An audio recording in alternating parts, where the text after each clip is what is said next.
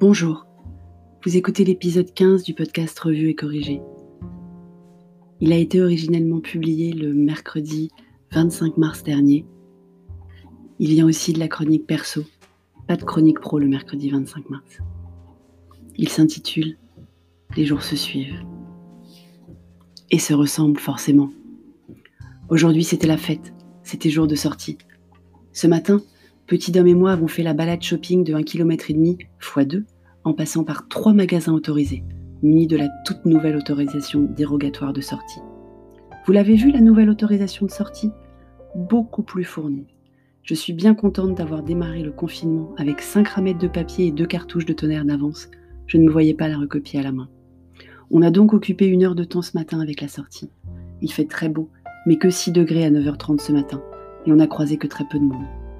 Par rapport à mardi dernier, avant confinement, lorsque nous avions fait le même trajet, à peu près dix fois moins de monde dans les rues. Personne devant les deux pharmacies ou le tabac devant lesquels nous sommes passés. Personne devant les magasins dans lesquels nous sommes rentrés. Personne aux arrêts de transport en commun devant lesquels nous sommes passés. Les gens commenceraient-ils à se conformer aux consignes?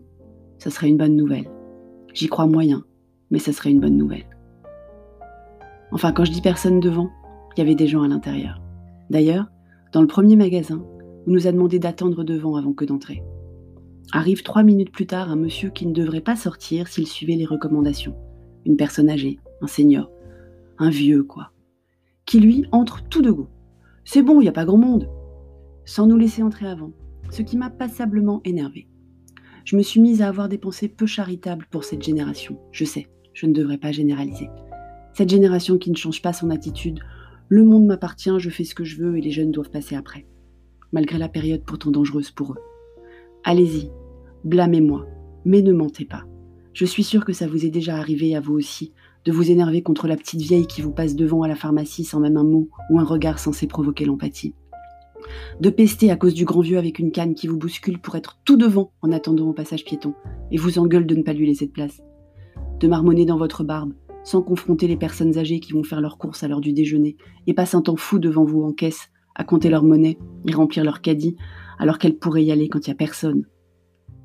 Petit homme, qui va beaucoup mieux pour ceux qui se posaient et m'ont posé la question, un stomach bug de quelques heures hier soir mais rien de grave, a ensuite repris les devoirs non terminés d'hier. La multiplication et le vocabulaire du mobilier.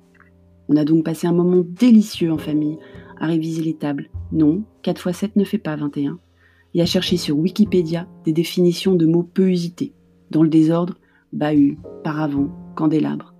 Délicieux, je vous dis, absolument. On s'est tellement parlé qu'on a mis les infos à table sur l'iPad au déjeuner. En temps normal, le temps d'avant, les écrans sont interdits à table pour nous trois. Ni iPad, ni télé, ni même téléphone. C'était le moment d'échange et de partage. Mais en ce moment, on passe toute la journée ensemble, alors on a assoupli la règle. Ça nous permet d'avoir un moment sans se parler, justement. Blanc de poulet et pâte au sarrasin nature. On est solidaire de l'estomac fragilisé de petit homme. On avait faim en plus. Petit homme, couché à 19h30 après son épisode gastrique hier soir, n'avait pas dîné. Pour rester à son chevet et vérifier que ça n'était pas plus grave que ça, et surtout éviter que ce soit cher et tendre, qui a une fâcheuse tendance à transformer un vulgaire mal de tête en une tumeur au cerveau maligne et inopérable, je n'ai pas dîné non plus. Mais j'ai quand même mangé au lit un paquet de chips, suivi de quelques biscuits pour la touche sucrée, pendant que petit homme dormait, apaisé et sans fièvre. Je vérifiais quand même toutes les dix minutes au début. Un grand moment d'amour maternel. Je ne ferai mon gâteau aux amandes que demain, vendredi, ou pas. Ça va dépendre de l'annonce de la balance demain matin. Et non, je ne vous donnerai pas le résultat. Merci de m'avoir écouté. Si ce podcast vous a plu, abonnez-vous, laissez des étoiles, des commentaires ou partagez-le. À bientôt.